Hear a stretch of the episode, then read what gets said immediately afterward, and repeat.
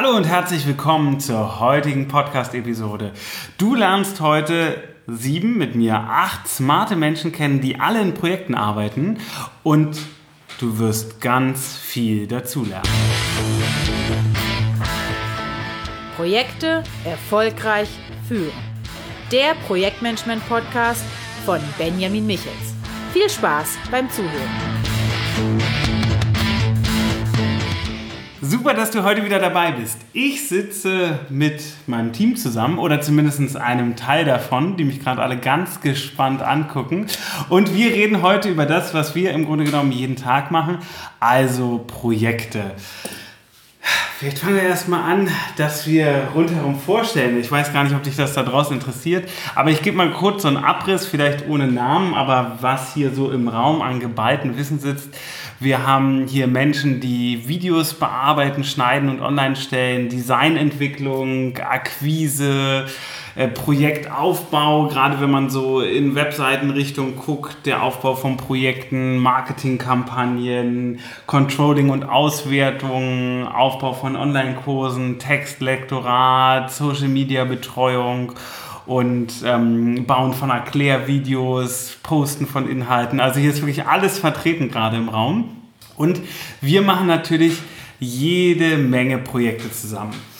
Und die spannende Frage dabei ist natürlich, was ist wichtig? Oder anders gesagt, was macht die Projektzusammenarbeit einfach und was macht die Projektzusammenarbeit schwer? So, jetzt kann hier jeder, der im Raum ist, mal ein bisschen in sich gehen, überlegen, okay, ah, bei uns im Team, was macht es einfach? Janine, wie ist es bei dir? Was würdest du sagen? Was macht deine Arbeit als Designerin einfach? Was müssen dir die Leute liefern, damit du gut arbeiten kannst? Mhm. Bei mir ist es so ein aus, ein, ein richtig gut ausgearbeiteter Task. Also im Designbereich ist es für mich am einfachsten, wenn es zum Beispiel schon ein CI gibt, wenn man dann genau einzelne Subtasks an, an, an, anzeigt oder aufschreibt. Genau. Wenn es das noch nicht gibt, dann ja, brauche ich trotzdem so ein bisschen Feedback, worum es geht, was das Ziel der Kampagne oder, oder des Unternehmens sein soll Genau, und umso mehr Informationen ich habe, vielleicht auch mal so eine Recherche, die man vorher gemacht hat, dass ich mir vielleicht so ein bisschen Webseiten angucken kann oder Bilder mitgeschickt werden und so kann ich dann am einfachsten was eigenes entwickeln, was dann auch passt. Okay, das heißt, ähm, wenn von mir einfach nur kommt, du, äh, wir haben da so ein neues Projekt vor und wir brauchen da ein Logo, dann ist das nicht so gut, kommt vor, kriegt man auch hin, aber ähm, ja, ob, ist suboptimal. Okay, ist suboptimal. Ja, das ist durchaus, durchaus verständlich.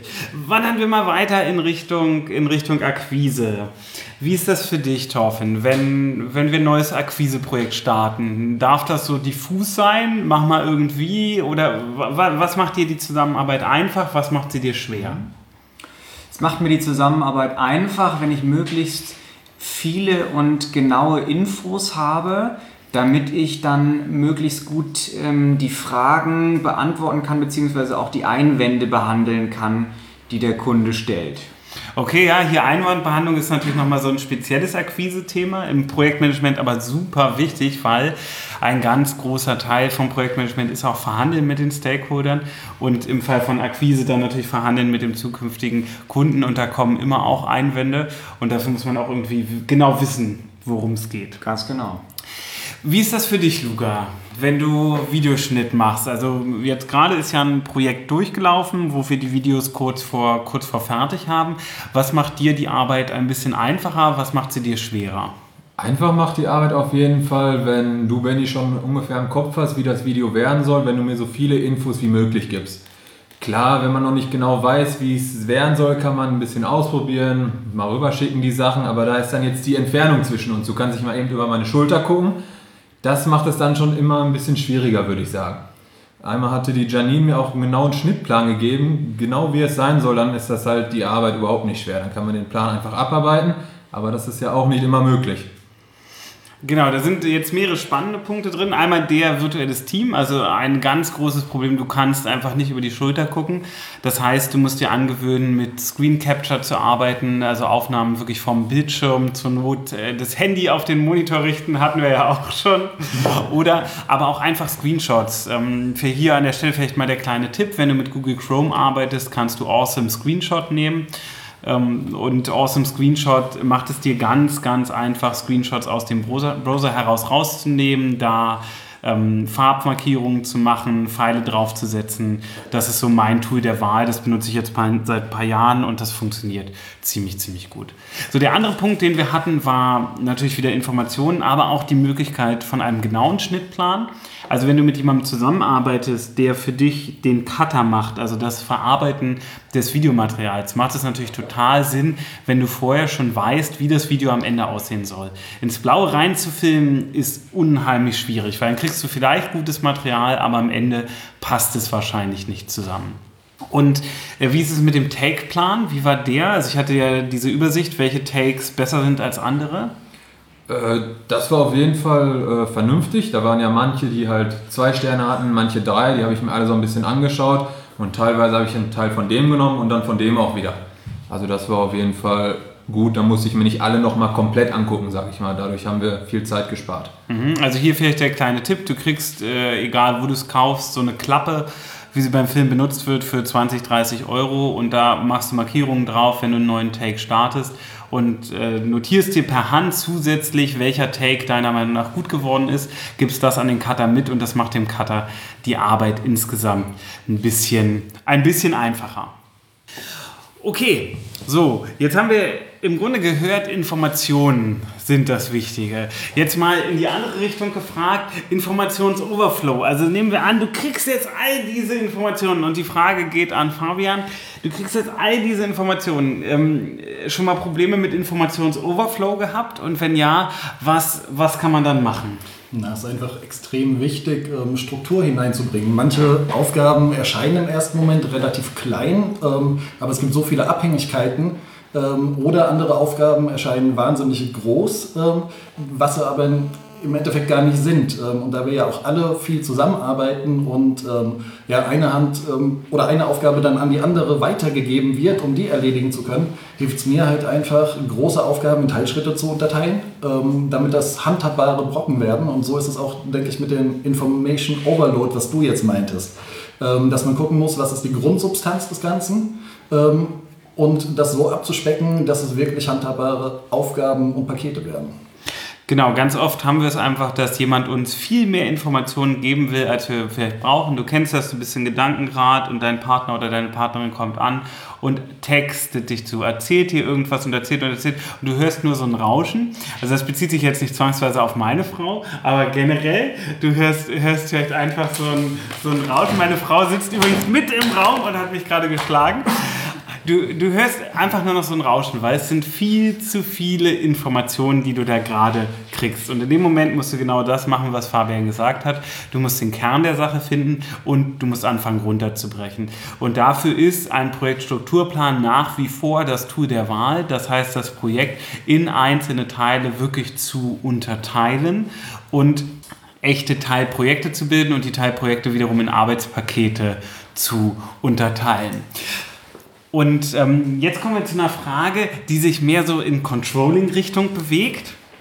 Es ist im Grunde die gleiche Frage, nämlich an Philipp, was du brauchst, damit du gut arbeiten kannst, weil Projektmanagement hat ja ganz viel mit Controlling zu tun. Wir arbeiten mit Kennzahlen und wir wollen ganz konkret wissen, wo wir im Projekt stehen, wie sich die Zahlen entwickeln. Und im besten Fall reden wir vorher schon mit den Controllern und etablieren gemeinsam das Controlling für das Projekt. Wie ist es bei dir, Philipp? Was muss gegeben sein, damit du gut arbeiten kannst?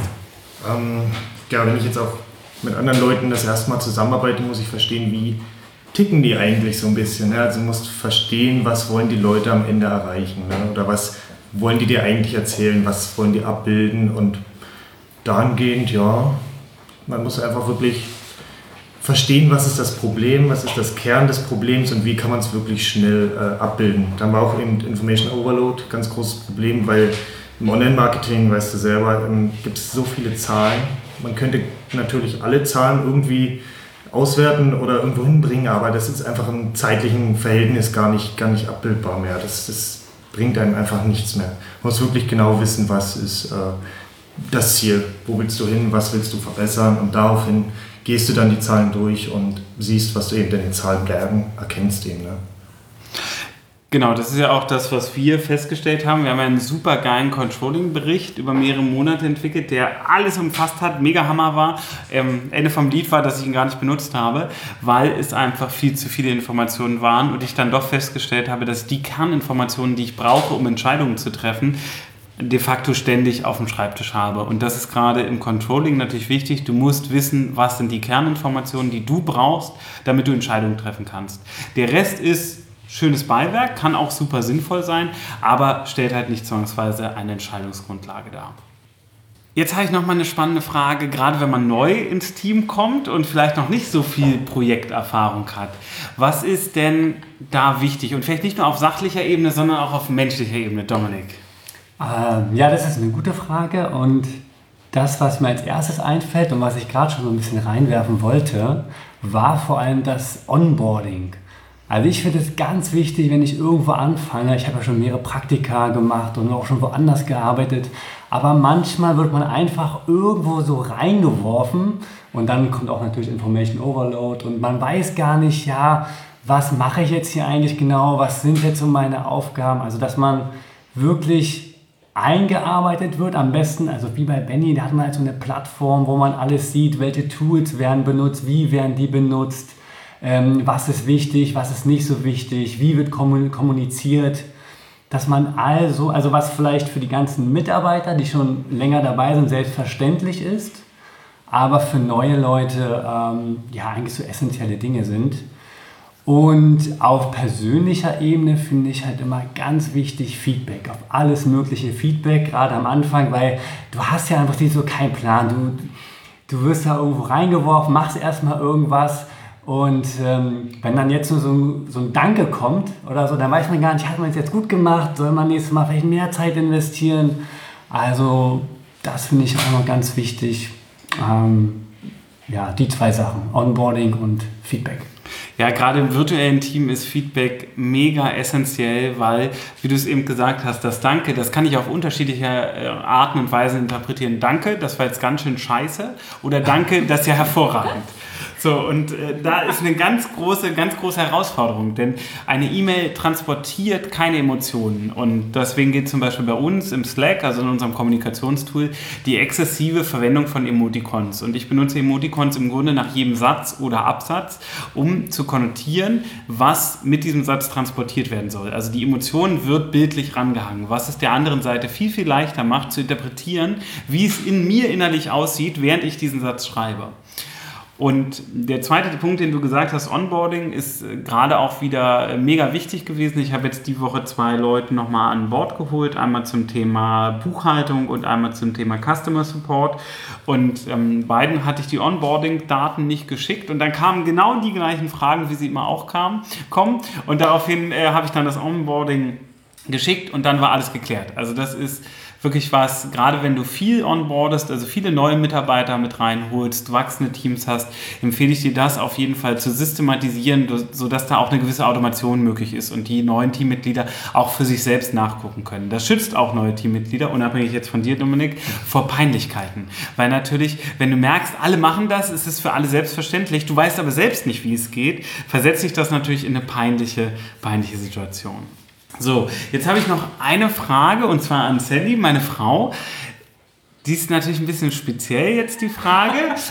Wie ist das, wenn man mit einem Projektleiter verheiratet ist? Also unabhängig jetzt von der Teamarbeit, aber was, was ist denn, was macht, was macht die, das Zusammenleben und auch Zusammenarbeiten leicht oder schwer?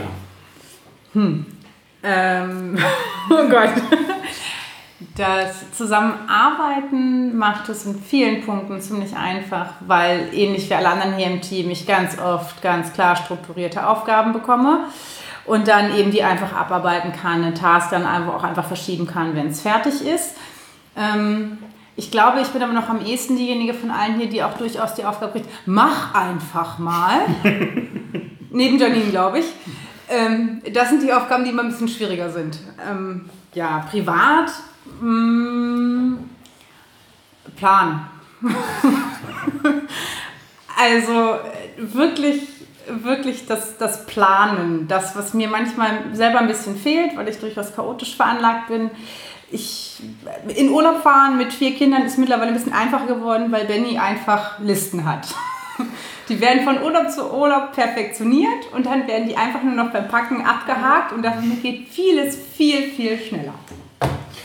Ja, also wer, ähm, ich weiß leider nicht den Episodentitel, Janine schreibt das aber bestimmt in die Show Notes.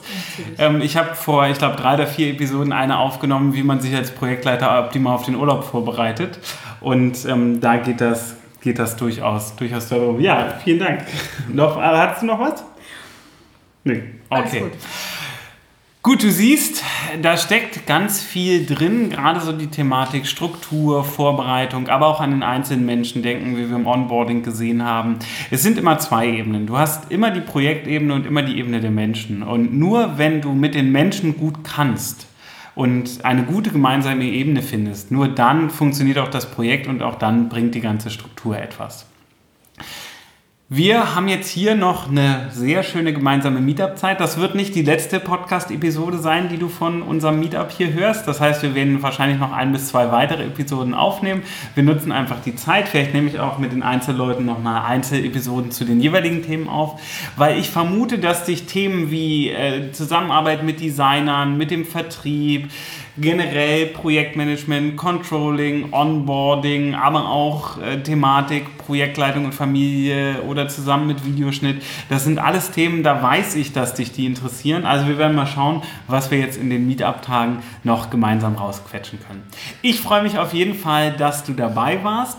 Und wenn du sagst, das ist ein cooler Podcast, das hat dir Spaß gemacht, ähm, das findest du gut, das bringt dir was, dann gib uns überall da fünf Sterne, vielleicht sogar acht oder zehn, wo du es machen kannst kannst, like uns, teile uns und ich freue mich, wenn wir noch viele andere Projektleiter erreichen und denen helfen können.